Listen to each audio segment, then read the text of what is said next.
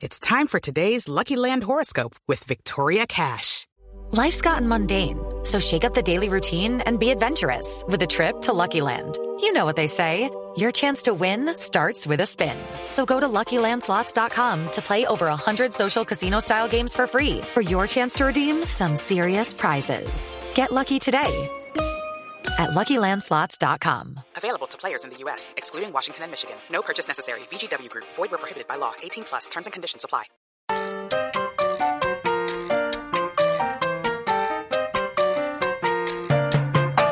A continuación, desde Bogotá, Colombia, en hjck.com, escucharemos Literatura al Margen.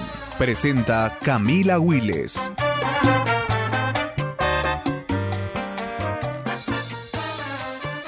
Hola a todos, bienvenidos a Literatura al Margen. Venimos ya de un capítulo de filosofía la semana pasada con Alejandro Gaviria y hoy tenemos nuestro primer invitado y nuestro primer libro de música. No, no habíamos tenido libro de música y está aquí en la HJCK Santiago Sembrano. Santiago, bienvenido a Literatura al Margen. Qué bonita introducción, gracias Camila por la invitación. Santiago acaba de lanzar su nuevo libro Normas Rapa, que está con la editorial Kim Bombo, una editorial independiente además que les recomiendo que la busquen en redes sociales y le echen una mano y busquen editoriales independientes que están haciendo aquí en el país un trabajo muy importante. El libro estuvo en preventa hasta el primero de noviembre, hoy es martes, que lanzamos en Literatura al Margen. ¿Cómo nació este libro? Empecemos por el principio, Santiago. Em, bueno, si uno va a empezar por el principio, principio, tocaría decir también que yo el año pasado publiqué La época del rap de acá, que fue mi primer libro y fue una compilación de entrevistas y dos perfiles, algunos inéditos y otros ya publicados en otros medios, eh, todo sobre rap colombiano.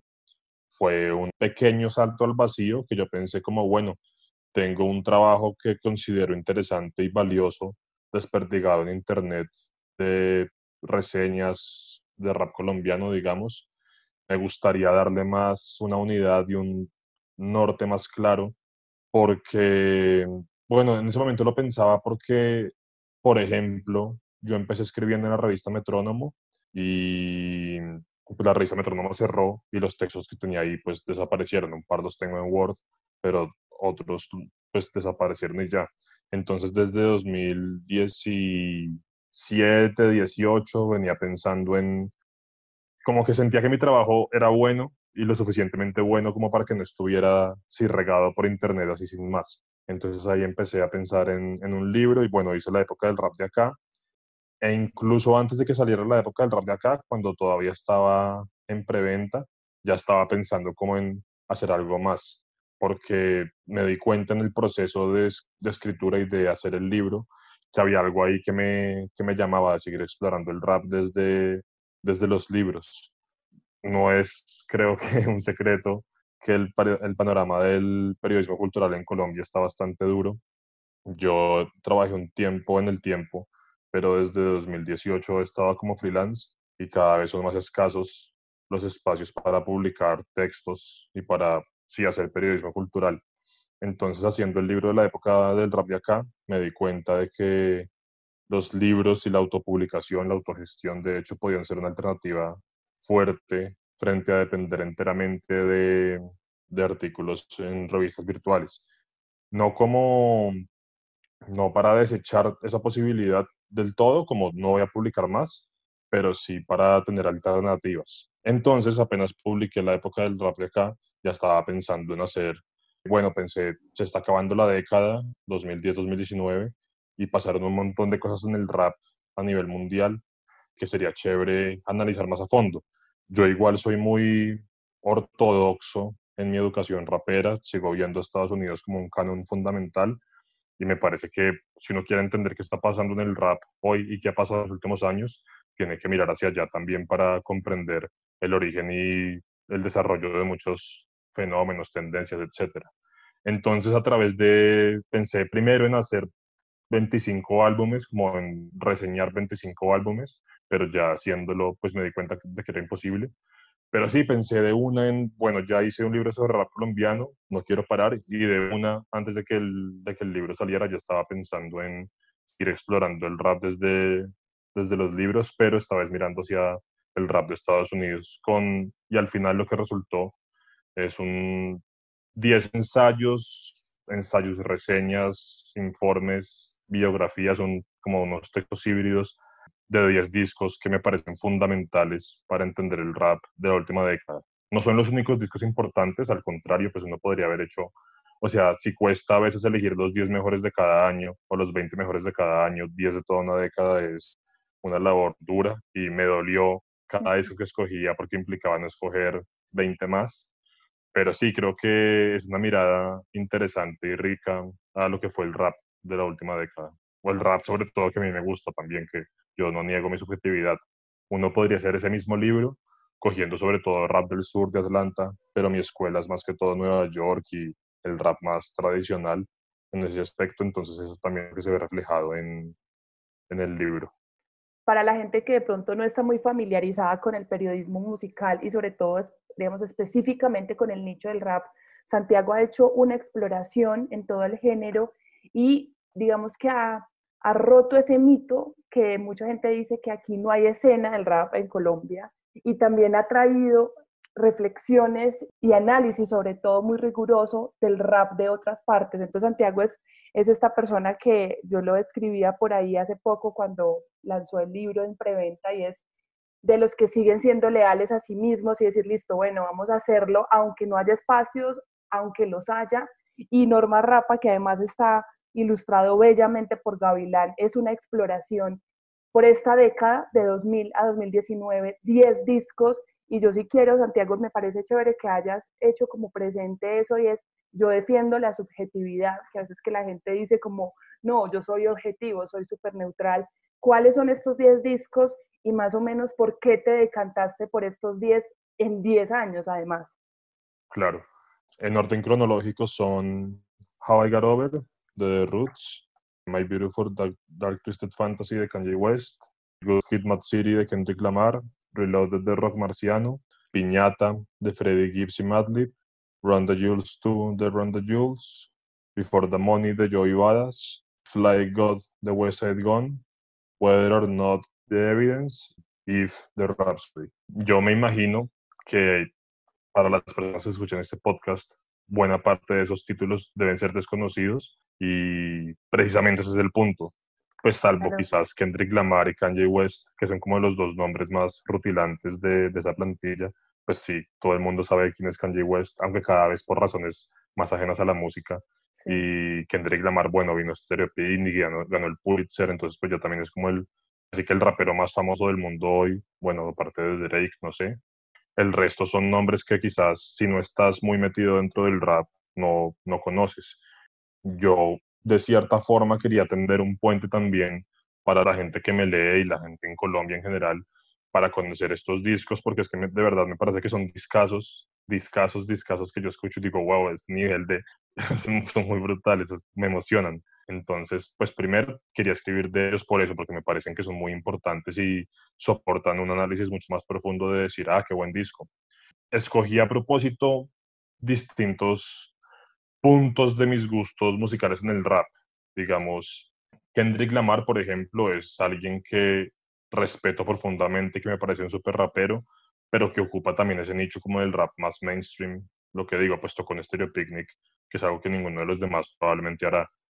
Pero, por ejemplo, también está Rock Marciano y West Side Gun, que son artífices de una nueva ola de rap underground que recuperó o que le dio fuerza al sonido de rap neoyorquino en la década pasada, en un momento en que el sonido de Atlanta estaba predominando y que las disqueras estaban mirando mucho solo hacia los que sonaban al sur y al trap en particular. Gente como Rock Marciano y West Side fueron como punta de lanza de una ola de rap underground con que si bien no, no es lo mismo, como que rememora a que sonaba el rap Nueva York en los 90, por ejemplo. Es una tendencia que puede parecer muy de nicho y muy específica, pero que para el rap es importante. Entonces yo también intento como mm, hibridar o poner a dialogar lo más como comercial, como te digo, con Kendrick Lamar, con esas tendencias que, aún siendo más oscuras quizás, me parece que son fundamentales y sobre todo rap de muy buena calidad, rap muy brutal, que si a alguien le gusta música, estoy seguro que va a poder disfrutar del estilo de, de ellos porque es muy musical y muy con unos samples muy bellos y digamos es rap sin baterías muchas veces, entonces permite escuchar el sample de una manera distinta. Bueno, luego está, por ejemplo, Rhapsody, que me parece que es una rapera de muy brutal, como transmite unas emociones con sus letras muy contundentes. La pude entrevistar en 2018 cuando vino a tocar en Hip al Parque y siempre me ha gustado mucho su trabajo.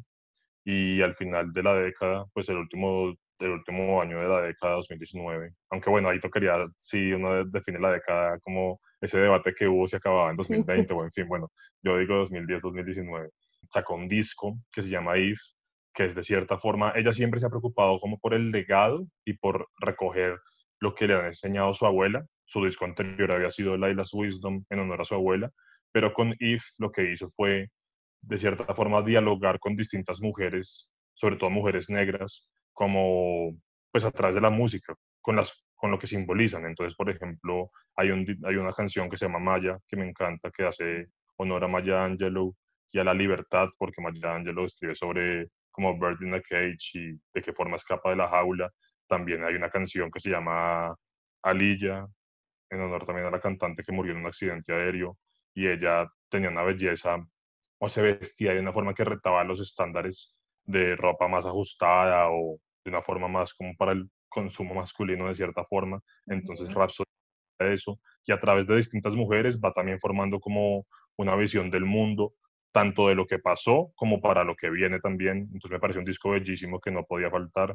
The Roots con How I Got Over. The Roots es como para mí de las mejores bandas de la historia del rap también. Y Black Thought, que es el MC, es de los mejores raperos. Y ese disco me parece muy potente por cómo encuentra una voz madura, ya casi ambos en los 40, pues los integrantes de la banda en sus 40.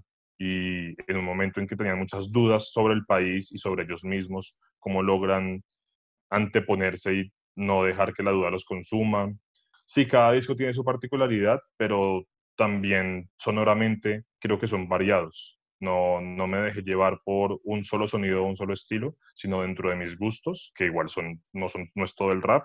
Sí intenté escoger distintas esquinas de, de esos sonidos para que hubiera un poco más de variedad, aún dentro de lo que me gusta a mí. Pues porque tampoco me voy a poner por, por ser variado a escoger discos que no me interesaran tanto y digamos, cada, cada disco está justificado en el libro. Ahí explico también por qué, por qué ese disco es importante y por qué está ahí de cierta forma.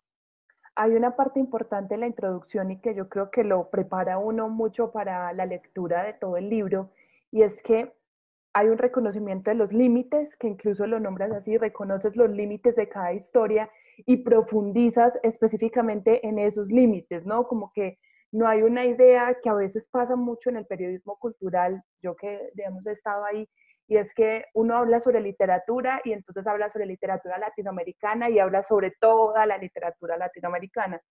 Y se quedan un montón de cosas por fuera y lo que hace uno después de, intentar abarcarlo todo es como raspar la superficie de cositas.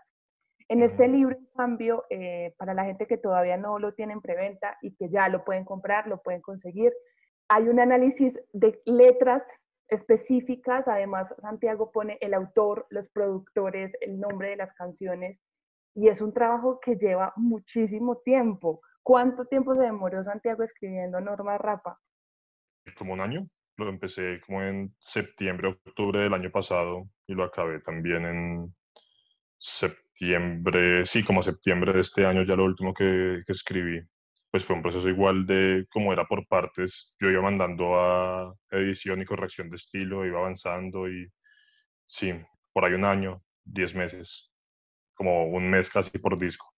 Santiago, ¿cómo se pasa, digamos, de ser un aficionado al rap, alguien que le gusta el rap, escucharlo, a ser casi un estudioso del género, que es lo que pasa con vos, que no solo escribes, digamos, periodísticamente, has escrito para Vice, para Shock, sino ya a estudiar académicamente y a meterse duro con el género y hacerlo casi de una forma de vida. Sí, bueno, yo igual creo que antes de que pues yo escribo de rap hace relativamente poco. O sea, es que yo lo veo como hace como poco porque han sido, van a ser cinco años ahorita en febrero, digamos, como empecé a escribir como en enero, febrero de 2016. Entonces, no ha sido tanto realmente, pero yo desde antes, pues desde que empecé a escuchar rap, o más o menos desde que tenía 13, 14, me dediqué a leer todo lo que encontraba de rap, a ver todas las películas que encontraba, a escuchar todos los discos, a como meterme lo más de lleno posible. Entonces, sin ningún propósito más allá de calmar mi, mi goma de rap. Yo hasta el mismo 2016, o sea, empezó 2016, yo no planeaba para nada empezar a escribir de rap, no era un proyecto de vida, no era una meta, no era un sueño, no era nada. A mí me gustaba el rap y me apasionaba y yo me había dedicado a leer de él porque, pues sí, porque me gustaba y, eso era todo. Pero entonces, digamos que yo ya estaba metido en ese rollo, como que así es como yo afronto mis aficiones. Yo amo la NBA también y he escrito un par de artículos de NBA, pero no planeo tampoco pues, que sea algo como fundamental en mi vida escribir de NBA, pero he leído hartos libros de NBA todos los días, leo columnas, veo partidos viejos, escucho podcasts, todo el tiempo estoy pensando en NBA también. Entonces, si algún día de, de pronto hubiera espacio para cubrir la NBA desde Colombia o algo así, como que yo siento que estaría preparado porque me metía ya hasta el fondo a leer mucho sobre, sobre el asunto. Con el rap fue parecido. Si bien no había sido como una meta, cuando llegó el momento tenía suficiente el bagaje informativo y, el trasfondo también de haber leído mucho periodismo musical de rap desde que descubrí internet casi me metí a, a, leer biografías, reseñas, entrevistas, crónicas, perfiles, todo eso de rap sobre todo con raperos gringos. Y también cuando empecé a hacer lo que hice acá en Colombia fue como sabía todo lo que se puede hacer desde la escritura y periodismo con rap y no lo veía en Colombia. Entonces también quise como un poco importar y adaptar esos modelos de periodismo musical que veía tan vibrantes allá a Colombia. De cierta forma, Norma Rapa vuelve a como empecé escribiendo yo, que era, yo empecé mi primer artículo fue un análisis de los 20 años de All Eyes on Me de Tupac y que es similar en formato a lo que estoy haciendo en Normas Rapa. Yo creo que escribo mejor y escribo con más contundencia que cuando empecé, pero el método es similar. Eh, es una vuelta a, hacer, a las reseñas con las que empecé en Metrónomo, luego de haber pues pulido también mucho mi, mi quehacer esto lo hemos hablado ya, digamos, por fuera, Santiago, y es que escribir sobre rap, y sobre todo vos ahorita lo mencionaste, en un país donde los medios culturales escasean y donde publicar cada vez, digamos, es, es más mal pago, es más difícil. Escribir sobre rap y publicar sobre rap es una forma de resistencia también, ¿no? Como de hacerle frente al sistema y de saltarse toda esa burocracia de las editoriales, de los medios grandes pero yo sí quisiera que vos me contaras eh, como, y que lo dijeras acá, qué significa eso, escribir sobre rap y ya publicar dos libros sobre rap. Yo a veces como que no, no lo comprendo del todo, pues como que todavía hay algo en mi cerebro que como que no me permite entender que yo esté haciendo libros de rap, sí, sobre todo pues al, a la época del rap de acá le ha ido bien, y yo esperaba simplemente, o yo lo hacía más como por mí y si, si acaso un par de amigos querían hacer, si, si acaso un par de amigos o un par de personas querían comprarlo, chévere, pero yo lo hacía como, hagamos algo chévere con el rap, pues inspirado también por, por el rap colombiano, que yo veo que hacen meros discos sin disquera y van al trabajo y luego sacan discazos o con pocos medios, pero nunca hay excusa porque el rap, pues digamos, como que mi relación con el rap no, no es tampoco de estrategia, de bueno, entonces mi plan de negocio para poder vivir de escribir de rap es este, que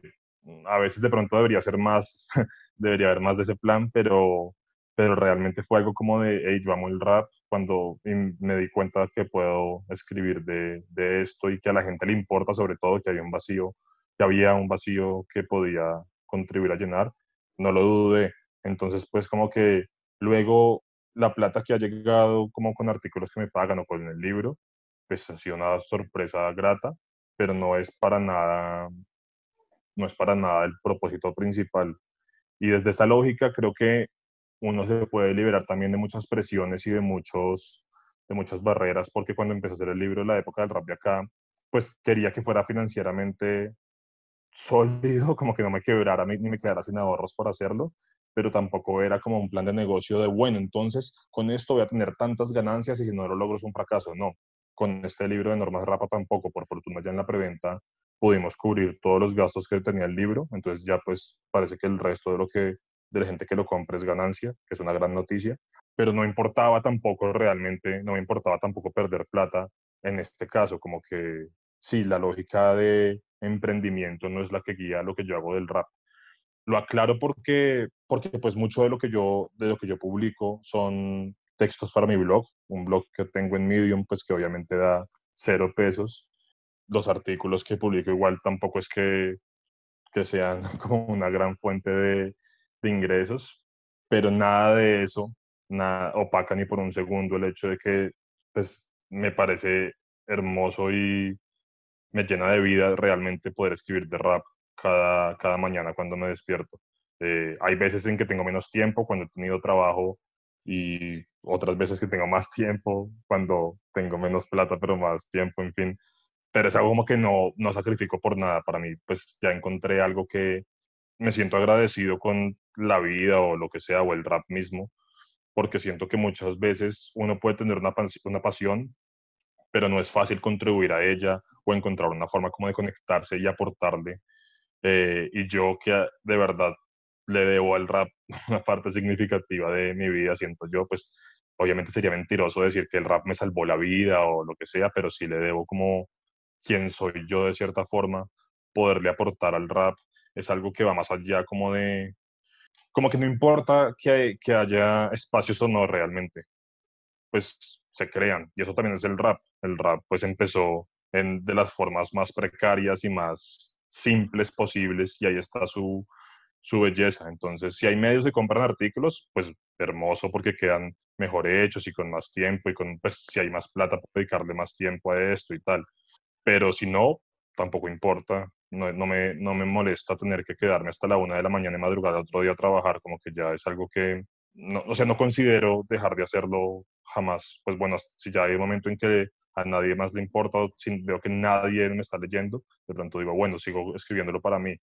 Pero es también una forma de yo mismo dialogar con el rap, incluso antes de publicar, yo hago los artículos porque es una forma de investigar y de pensar y de encontrar un lugar en el mundo frente al rap, con las preguntas que hago en las entrevistas o con las preguntas que yo mismo me resuelvo en los textos que, o sí, en fin, entonces, bueno, disvaría un poco, pero, pero respondiendo a tu pregunta, pues es algo muy increíble todavía. Yo como que voy rápido y sigo haciendo cosas, sigo haciendo cosas. Como dice Big Deal en su último disco, no puedo dejar que el niño interno reaccione porque quiere celebrar mucho antes de que corone. Entonces, pues yo siento que al contrario hay que seguir haciendo más libros, más cosas de esas por el rap. El rap como que, pues sí, me ha dado mucho y cada libro, artículo o lo que sea que yo pueda hacer de buena calidad es también como un pequeño homenaje a todo lo que me ha dado la cultura. Severo, severo eso Santiago, porque yo siento que en general en la creación cuando la creación está supeditada a los resultados, no solo económicos, sino que puedan dar de fama o de popularidad, se arriesga mucho en la misma esencia de esa creación. Es decir, cuando uno está esperando que produzca algo, deja de lado lo que significa realmente crear. Y yo creo que ese es el, valor de Norma Rapa y, el, y el primer libro y de todos los artículos que has publicado, y es que más allá de esperar un reconocimiento específico o el dinero, que como vos has dicho, pues obviamente es bueno que venga, nadie vive del agua y del viento. Se construyen por eso, por el deseo del aprendizaje y de mostrarle a los otros lo que está pasando en específico pues con el rap.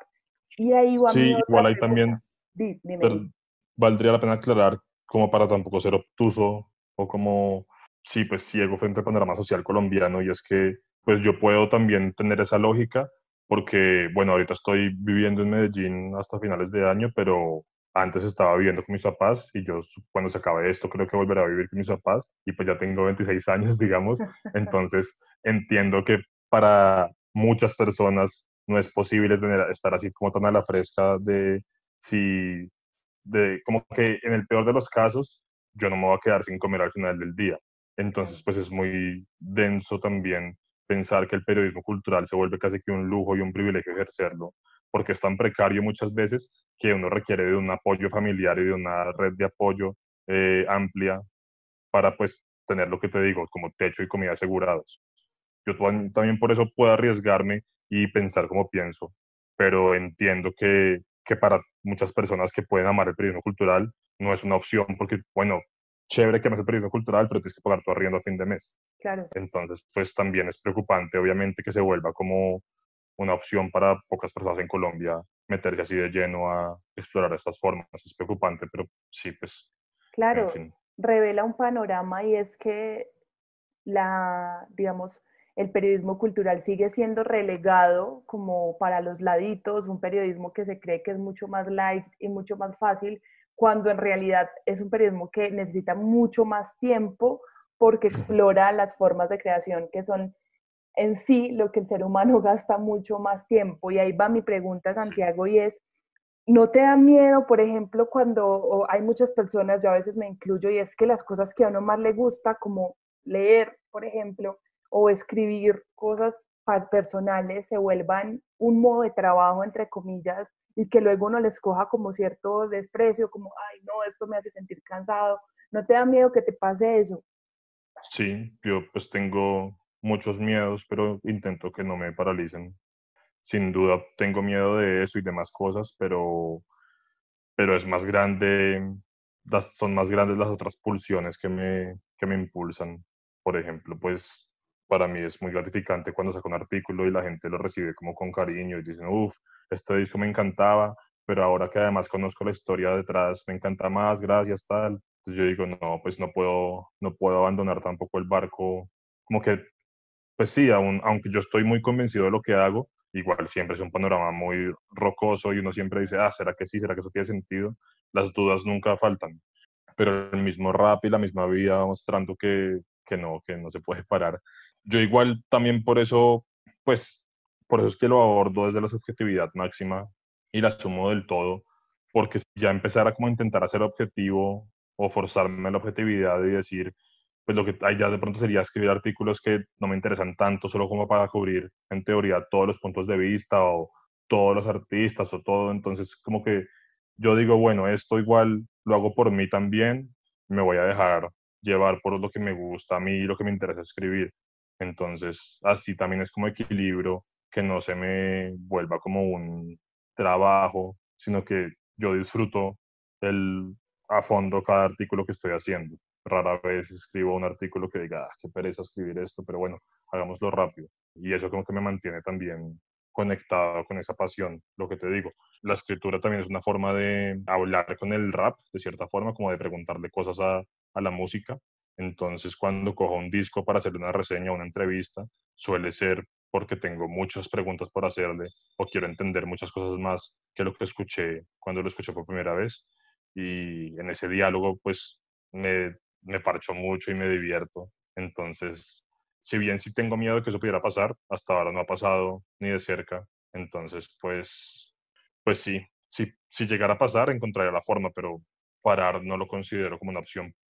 Volviendo al libro a Norma Rapa, en la introducción marca una ruptura en el año 2000 cuando Nas dice como el hip hop ha muerto, está la llegada de internet, la piratería, todos podemos descargar música por Ares. Pero a mí me gustaría que en estos 10 discos y en esta última década, del 2010 al 2019, que es la que vos explorás, me dijeras qué rupturas, no solo musicales, sino de narración, como la de Kanye West, que tiene un final increíble, y ahorita voy a preguntarte sobre ese final del texto, estoy hablándome del texto. Eh, ¿Qué rupturas hay en esta última década en, en el género? Sí, yo creo que la ruptura principal que hubo es la consolidación de los nichos y el streaming, que creo que eso también se, eso también se puede, puede explicar buena parte del boom del rap colombiano, y es que pues hasta 2008, 2009, 2007, no sé, en fin, la década pasada a la pasada, bueno, eh, las disqueras seguían controlando todo, y la radio, y en fin, si tú estabas firmado con Def Jam o con Interscope o con lo que fuera, tenías muchas más probabilidades de, de triunfar como estrella de rap que si pues eras un rapero independiente. Obviamente en 2020 las disqueras siguen teniendo un músculo financiero al que ni siquiera pueden soñar los raperos independientes, pero, pero con las redes sociales y con Spotify, Apple Music, Deezer, lo que sea, el campo de juego está más equilibrado. Entonces, por ejemplo, cuando Rock Marciano, que era un veterano, súper veterano, de, que desde los 90 ya estaba rapeando con Busta Rhymes y tal, sale con su disco debut en 2010, luego de haberse desencantado y rechazado también la experiencia de las disqueras. Él mismo dice que buena parte del éxito que tuvo fue porque pudo difundirlo a través de, pues, de Internet. No necesitaba esto sonar en la radio, sino necesitaba que hubiera un público atento, lo suficientemente grande como para que fuera significativo, pero tampoco, tampoco tenía que ser tan grande. Lo mismo con Wesset Gone y toda la ola de Griselda. Creo que que Internet como que permite retar un poco la hegemonía del mainstream, que en ese momento la hegemonía del mainstream en Estados Unidos pues es el trap. Entonces Internet permite armar comunidades más pequeñas, pero lo bueno de los nichos es que muchas veces son más fuertes y más fieles y más intensos en su afiliación que, que el mainstream.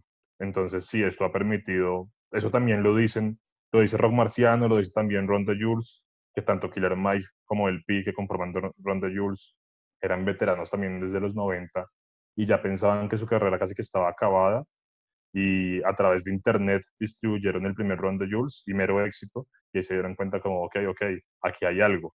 Joey Badas también, pues que debutó con 1999, un mixtape de 2012 que es brutal. Mm, también fue puro internet. Entonces, Internet se ha vuelto, un, obviamente, en un factor fundamental en el rap. Ya lo era para 2008 y 2009 y 2007, y no es que no existiera, pero en la década que pasó fue cuando uno realmente creo que pudo ver su, su potencia para luchar contra, contra la hegemonía del mainstream y para abrir camino a nuevos sonidos. Entonces, por ejemplo, Rock Marciano ya cada vez que saca un disco hoy, lo vende un rato en su página a 30 o 40 dólares y luego ya sí lo pone en streaming. Pero como tiene una, una fan base muy fuerte, a partir de, de esa venta en su página, puede recuperar buena parte de la plata y no depender tampoco del mercado despiadado que es el streaming. Entonces, ¿y eso qué es? Es Internet, que ofrece un montón de posibilidades distintas para promocionar la música, a simplemente saca tu música y espera que suene en la radio. Ahorita hablé... La principal ruptura que yo creo, pero hay, pues hay más, pero no sé qué tanto haya que profundizar, porque pues, me, me, puedo arreglar mucho. Ahorita Santiago hablé del, texto en específico de Kanye West, que tiene un final que yo creo que es premonitorio para todo lo que pasaría luego de, digamos, sí. Con, sí. con todas las redes sociales, con la viral, eh, un hombre que en ese final, obviamente no les voy a hacer spoiler del, del texto, eh, es que ustedes los lean todos, lo bien, como si fuera una película de suspenso, me gusta eso. Exacto. En ese final donde un hombre que entrega casi todo en el escenario y solamente recibe y lo pones aplausos perezosos y se pregunta uno, ¿todo esto para qué? ¿No? Como toda esta vaina que hice, todo esto que entregué, ¿para qué? Y es, lo digo premonitorio porque las redes sociales comienzan a premiar lo más rápido, lo que sale de una, lo más viral, lo más chistoso, y el esfuerzo que se queda detrás de ciertas obras quedan pues, desapercibido, pasan desapercibidas. Este, este, para mí, este texto hace un antes y un después en el libro porque enmarca todo lo que pasaría después con las redes sociales. ¿Vos qué pensás de eso? De si el rap y en general las obras creativas, cualquiera que sea, deben eh, recibir un trato especial por el público o, o no importa si poca gente lo ve? Yo creo que, bueno, primero con ese disco de Kanye, el de My Beautiful Dark Twisted Fantasy, pues él mismo lo dice un poco y creo que ahí estaba, pues si uno escucha ese disco con atención, como que tienen más sentido lo que pasaría luego realmente. Muchas veces, pues, como que la gente dice, uy, ¿qué pasó con Kanye West? Se enloqueció. Y a veces parece que sí, yo sí creo que hay un tema de salud mental ahí, pero él ya estaba pidiendo ayuda desde antes de cierta forma. Ese disco, de man habla como de cómo la fama es como todo lo que él esperaba, pero la fama también lo está engullendo y cuenta todo eso así, ¡oh, la fama! Fuegos artificiales, se vuelve loco y luego la gente es como, mm, ok, y aplaude como, bueno, breve que me parece un momento devastador en el disco. Es como de la máxima potencia y un disco que es súper abigarrado, súper extravagante, súper al límite y acaba con unos aplausos como, parece decir, retibios, retibios. Eso a mí me parece más doloroso que cualquier otro final posible. Es como, ni siquiera nos importa, es como nos entretienes un poco. Y es doloroso porque es también la figura que cumple Kanye hoy un poco. Me parece como, a mí me da, me da pesar, pues yo obviamente no lo conozco, pero pues lo llevo en la rebuena por la música que me ha dado y me da mucho pesar verlo como, como está hoy, pero siento que cumple un papel hoy como de, jaja, ahí está Kanye y todo lo quito, jajaja, like, retweet, y eso es duro frente a la salud mental y frente a la fama y frente a la música. Pero bueno, volviendo a la pregunta, yo pues yo pienso también la creación de cómo yo me acerco a ella y es primero es para mí, como que yo, digamos, por eso estoy también tranquilo cuando saco un artículo y lo lee poca mucha gente, que igual mucha gente es poca gente dentro de todo, pues mi, mucha es poca, pero yo estoy tranquilo porque primero lo hice para mí. Creo que si uno crea para solo, como con el propósito principal de que lo consuma mucha gente, se presta a decepciones porque, pues sí, no sé, eso depende de muchos más factores que, que de uno mismo y no dice, no dice nada sobre el disco, sobre el libro, sobre el cuadro, sobre la película, que la vea mucha gente o no, más allá de que pues estuvo bien vendido y le pegó a la popularidad. Yo intento acercarme a lo que yo creo, tanto de crear como de creer, desde un punto de vista, digamos, primero de lo que te digo, que me, que me guste a mí y que me deje a mí tranquilo. Pero también es problemático porque igual en esa vida rápida de millones de dólares que los raperos superestrella viven requieren constantemente de la atención masiva del público. Y es también lo que yo creo que hace parte de la tragedia de Kanye West, que no está tan presente en otras en otros discos del, del libro, y es que él quiere ser no solo un buen rapero, sino quiere ser la mega superestrella del mundo. Entonces ahí sí, él mantiene que lograr que todos sus discos sean un suceso mundial. Y es una presión que yo creo que eventualmente a cualquiera lo volvería loco y pues que creo que uno también está viendo los estragos que, que eso tuvo en él.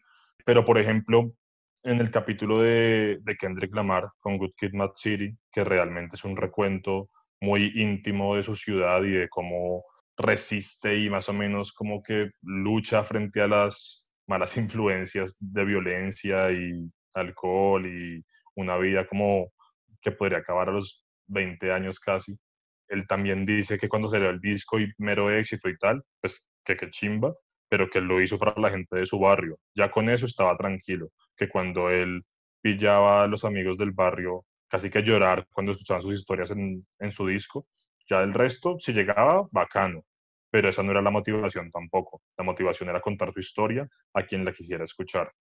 Entonces creo que, que sí, que uno también según las prioridades que ponga y según el, el rumbo que le marque a la creación de uno, la creación también toma su propio vuelo. Si uno lo hace por aprobación y por, y por vistas, que entiendo que hay toda una lógica detrás de eso, como que no lo rechazo, eso también viene con unas, unas lógicas duras y si uno lo hace pues por como lo hace Kendrick, ya también de alguna forma puede ser más amable todo el proceso porque así venda un millón o veinte mil copias, ya tu propósito está cumplido. No sé, es complejo igual. Es tremendo y lo que acabas de decir de, de la mar, me acuerda algo que hablábamos también por fuera de, de, micrófonos y es que el rap específicamente tiene eso y es una mirada muy particular sobre detalles que luego a uno lo hacen verse en ellos, ¿no?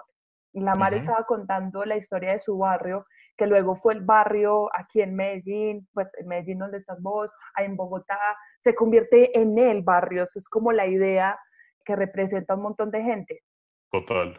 Sí, de hecho también por eso fue que, que quise hacer Norma Rapa, porque pues yo, me, yo mismo me pregunté como, ¿por qué tiene sentido hacer un libro de rap gringo, yo desde Colombia? Pero es que Camila no escucha esos discos y son historias pues universales, obviamente, hiperespecíficas, pero en su hiperespecificidad también son muy universales. Por ejemplo, cuando Evidence, pues sí, esa historia de Kendrick le puede pasar a cualquiera también en Colombia o en Argentina o en Nigeria.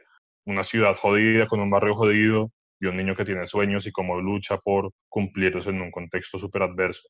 Pero incluso algo mucho menos violento y mucho más de la violencia misma de la vida como Evidence, que mega rapero, brutal y a sus 40 años tiene un hijo y una esposa muriendo de cáncer, pues eso es una relación que, eso es una vida que claramente no es inherente a Estados Unidos, sino que puede pasar en cualquier lugar del mundo.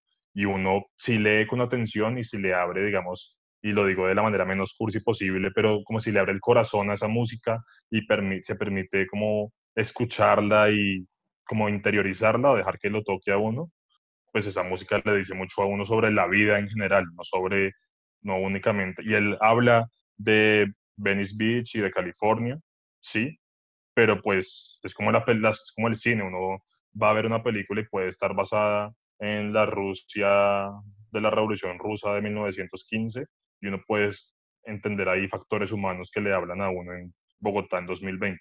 También lo que quería mostrar, y por eso también hago traducciones de cada línea que cito y de las entrevistas y tal, es un poco como esta universalidad que hay en el rap. El rap habla de experiencias, como tú dices, que son hiper particulares, pero luego pues somos tantos en el mundo y la vida, aún siendo tan distinta, tiene como unos golpes que nos pegan a todos a veces que uno si escucha con atención puede tomar mucho de esos discos, tanto como de los discos que se hacen en Colombia también de rap.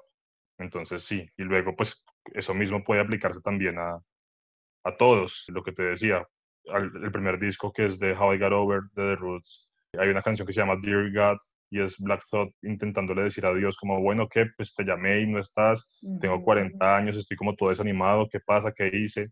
eso pues no es definitivamente solo de Filadelfia.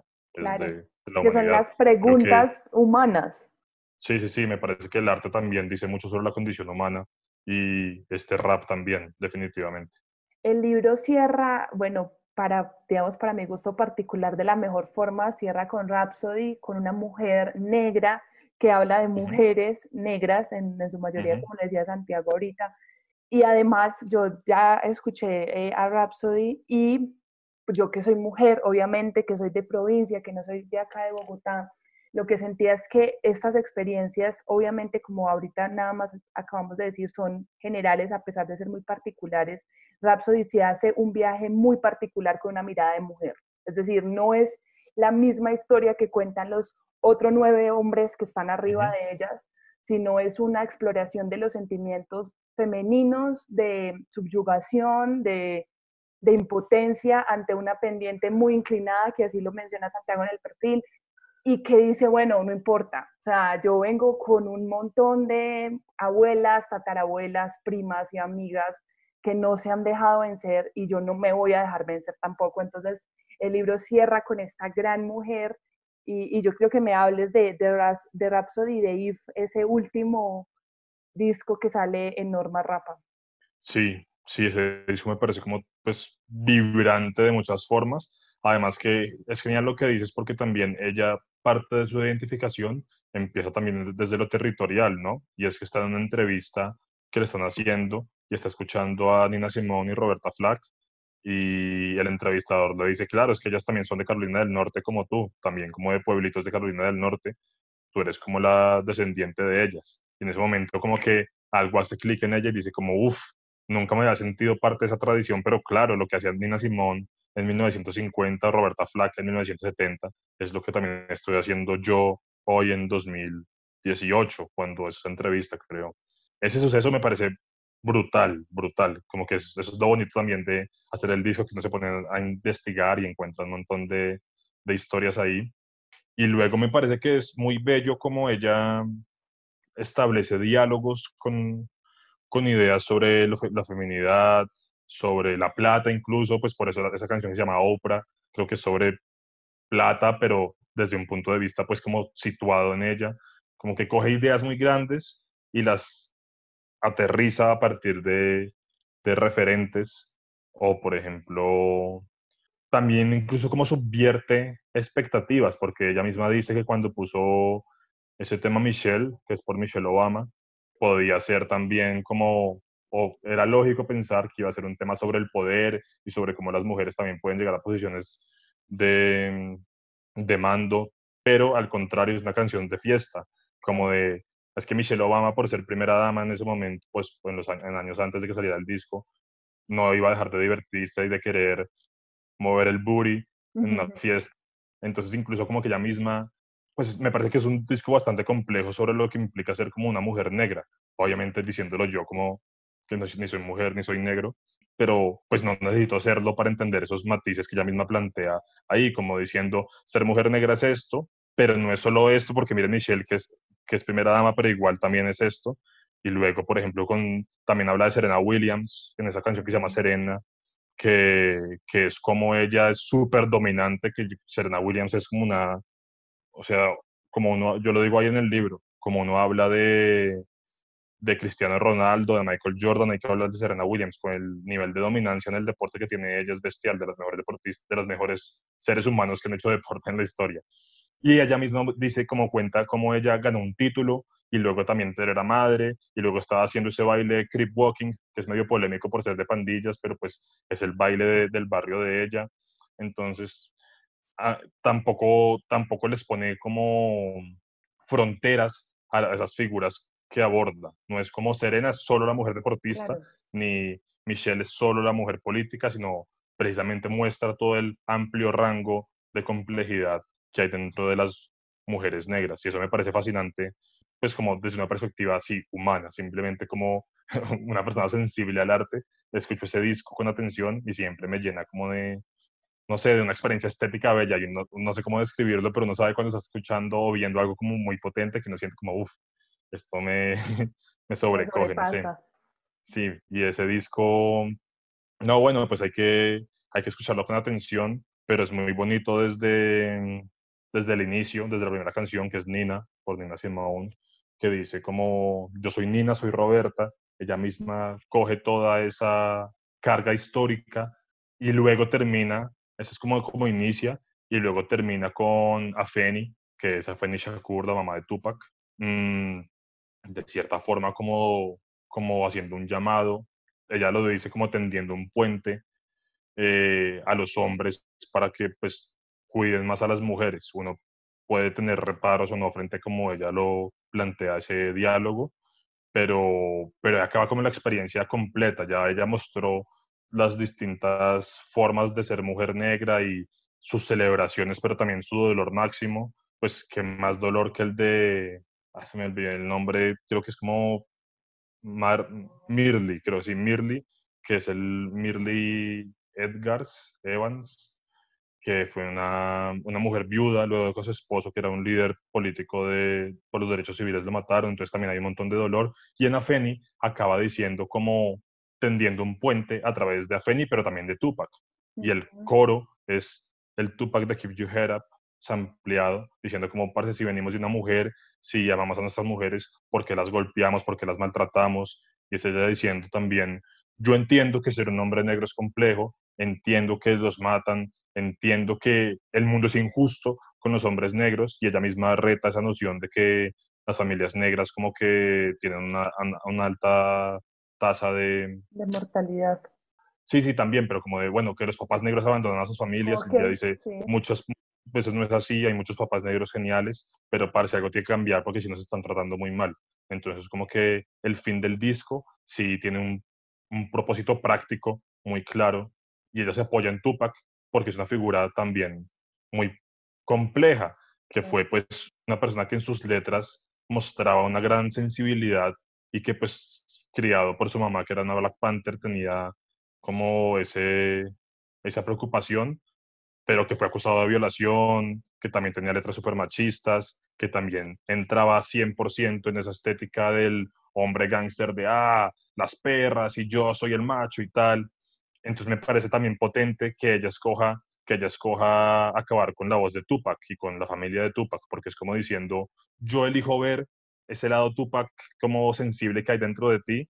Eh, entiendo que está ese lado Tupac agresivo y violento, pero por favor, encontremos la forma de conectarnos con ese lado más sensible que tienes tú. O así es como lo interpreto yo.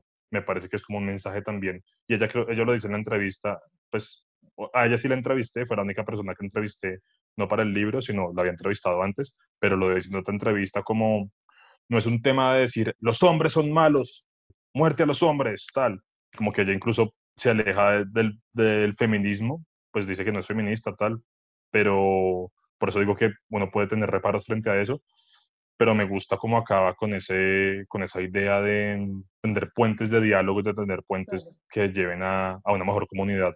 Entonces eso me pareció un final muy bello para el disco y bueno, para el libro también.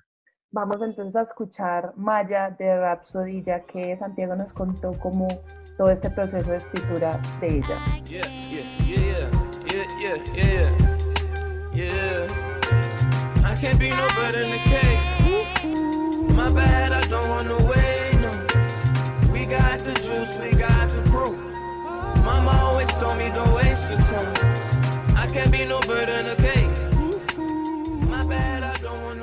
Vamos con otra canción que escogió Santiago. Eh, quiero que me cuentes primero la historia de por qué escogiste esta canción, The Day, de The Roots, y la ponemos luego. Le decimos a Alejandro Rodríguez que nos la ponga luego. Sí, esa canción es pues bueno, además de Black Thought, que es el MC de Roots y de mis raperos favoritos de toda la historia, también rapean Fonte y Blue, dos mega raperos que admiro muchísimo y que de este siglo me parecen fundamentales. Y me gusta mucho esa canción por su sencillez y su calidez. Yo la siento y la describo ahí también en el libro como cuando no se despierta un domingo, ojalá sin tanto guayabo, con el sol entrando por las rendijas de la ventana y uno se levanta, pone unos temitas, se hace desayuno y aunque hay un montón de cosas que están mal en el mundo y de pronto problemas que uno tiene, como que, ah, bueno, voy a darme este descanso y voy a parcharme este día. Una tregua consigo mismo. Sí, es una tregua consigo mismo. Y esos tres raperos también, sobre todo Fonte y Blue, se han caracterizado por, por rapear como desde la perspectiva de muy cotidiana frente al gangsta rap, que igual me parece, pues yo amo el gangsta rap, Fonte y Blue ofrecen puntos de vista frente a los que me puedo relacionar más fácilmente, como preocupaciones mundanas que tiene todo el mundo y que pues ellos los, los logran plantear de forma muy bella. Y sobre todo Black Thought, también cuando empieza como en su verso, que es al final, dice como voy a brillar como un signo de neón, tal, viene de un disco en el que se está dando palo durísimo, durísimo, durísimo, en el que está sufriendo mucho. En el momento es como que, bueno, uff, se despierta y es, bueno, no, tranqui, tranqui, tampoco me puedo dar tanto palo, hay que encontrar una tregua conmigo, como tú decías. Y no sé, esa canción siempre que la escucho, me, las barras, obvio, pues las líneas, la letra, pero también la, la música me transmite una sensación de calma y una sensación de paz indescriptibles más allá de esto que estoy diciendo, pero sí es algo que muy corporal cuando la escucho, entonces me emociona. Escuchemos entonces de The Roots. When I wake up, I look into the mirror,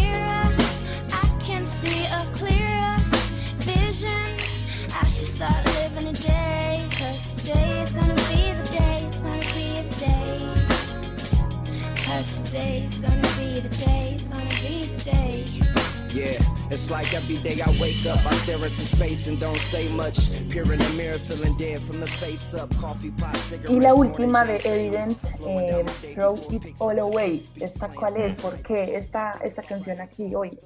Esa canción, bueno, uff, ese disco, como decía antes, a mí me, también me sacude cada vez que lo escucho por la forma tan honesta en la que él se acerca a ese, a ese disco.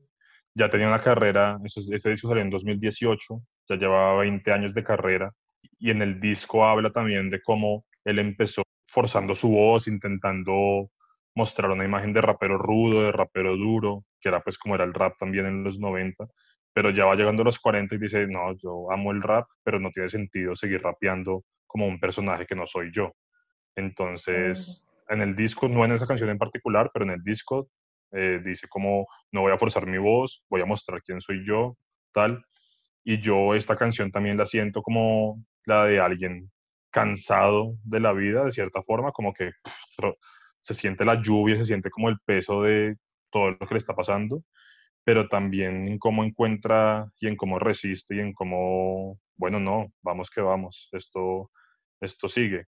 Y son, son palabras sencillas realmente, no hay como grandes maromas verbales en, el, en esa canción, pero el beat de Alchemist, que es pues mm, probablemente mi productor favorito de toda la historia, y la forma tan calmada como Evidence fluye en ese beat, también me transmite una sensación medio nostálgica. Ese beat, esa canción no me pone feliz, tampoco me pone triste, pero me pone como, uff, la vida. Pero, pero la canción acaba como, de, una, de cierta forma, como reafirmándolo, tampoco con mucho ímpetu, pero diciendo como, bueno, no, bien, soy Evidence, soy un creativo, esta es la vida, vamos, va.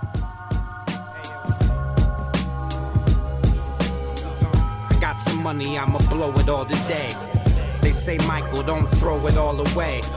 And my reply was, there's more on the way. When I said it, I was walking in the rain.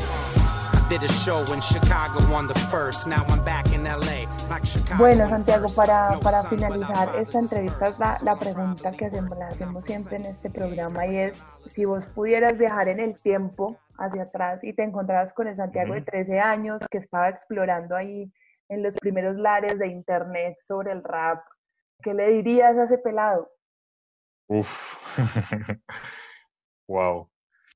No, no sé, no sé si le diría, si le diría algo, prefería guardar la información porque, digamos, para mí fue muy bonita la sorpresa de lo que te digo, es estudiar el rap sin ninguna pretensión, sin ningún objetivo más que el rap mismo y luego darme cuenta ya a mis 22, 23 que todo ese conocimiento servía para algo. No sé si de pronto sería más emocionante dejarlo que siguiera el camino de explorar el rap y luego darse cuenta de que todo eso, o sea, es que a mí me gusta en mi vida no haberme acercado al rap, como, como decía antes, con un fin productivo, como voy a estudiar el rap para escribir de rap, sino como con un fin sin fin, de hecho, y que luego todo eso surgiera. Pero bueno, yo soy igual muy hablador, entonces de pronto no podría contenerme y le diría que, que, que chimba, que en, que en 10, 10, 15 años va a poder estar escribiendo de rap y haciendo piezas que, pues yo sí creo que lo que yo hago aporta a la cultura, entonces eso sin duda me, me emociona, sobre todo que, que sí, que, ah, bueno, le diría de pronto que empezara antes. Yo no me arrepiento tampoco de haber empezado cuando empecé y también empecé cuando empecé porque no tenía tantos referentes en Colombia ni casi que no era consciente de que se podía hacer, hacer las cosas que, que yo estaba haciendo desde que empecé. Pero si le hubiera dicho que, pues, yo siento que si yo hubiera empezado a los 18 en vez de a los 22, podría haberlo hecho. De pronto mis primeros textos no habrían sido tan buenos, pero había un espacio por llenar e igual yo ya sabía redactar, ya tenía como muchas cosas por pensar y decir sobre el rap.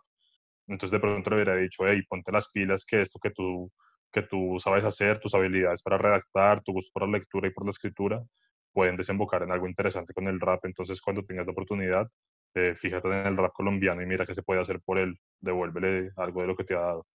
Y Camila, antes de, antes de terminar, también me gustaría, pues, tú lo mencionaste rápidamente, pero pues sí, hablar que sin duda Gavilán fue, es una parte fundamental de, de Normas Rapa. Yo me exijo a mí mismo ser mejor también cada, en cada libro y hacer vainas más brutales.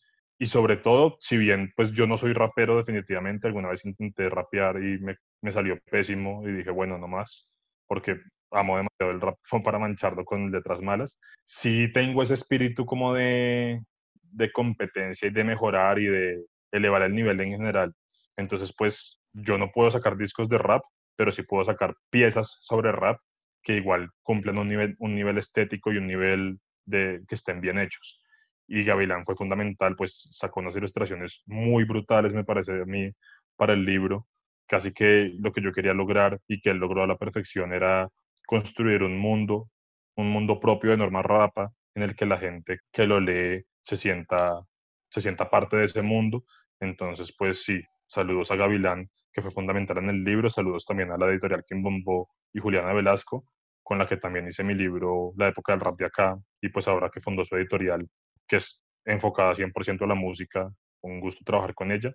Y saludos a Season Beats de Norlus Clan, de una letra de él saqué el título de Norma Rapa, pues que además tiene ese guiño a la Norma Zapa, en fin, obvio, porque me la paso citando durante todo el libro y que es el prólogo de, de Norma Rapa y me da un impulso grande, pues respeto mucho su posición en el rap, entonces que me diera como el visto bueno con un prólogo es un honor y sin duda un gran impulso para el libro. No quería acabar la, la entrevista sin mencionarlos a ellos. Claro que sí, claro que sí. Ya saben lo que decía al principio y es, a veces uno está quejándose mucho y el país y cómo yo no puedo hacer nada o los paros y todo eso y bueno, una forma es parar y mirar qué están haciendo las editoriales independientes, qué están haciendo la gente que se arriesga y, digamos, salta al vacío por una idea. Y a veces esas ideas son las que terminan no salvando el mundo, dejémonos, digamos, ese romanticismo, pero sí aportando un granito de arena a nuestras propias narraciones, que a veces siento que nos han contado mucho desde afuera muchas cosas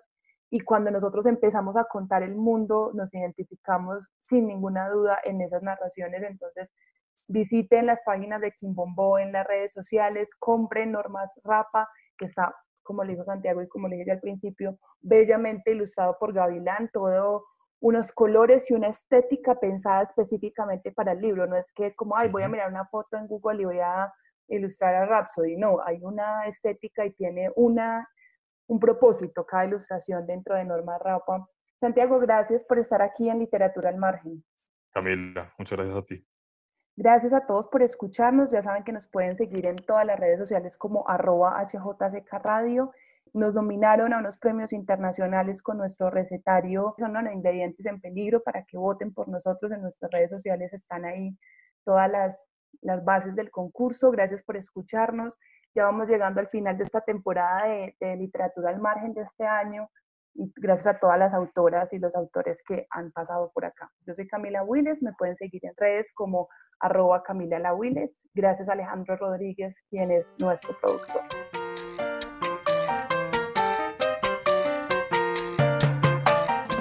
Hemos escuchado Literatura al Margen. Presentó Camila Willes desde hjck.com en Bogotá, Colombia.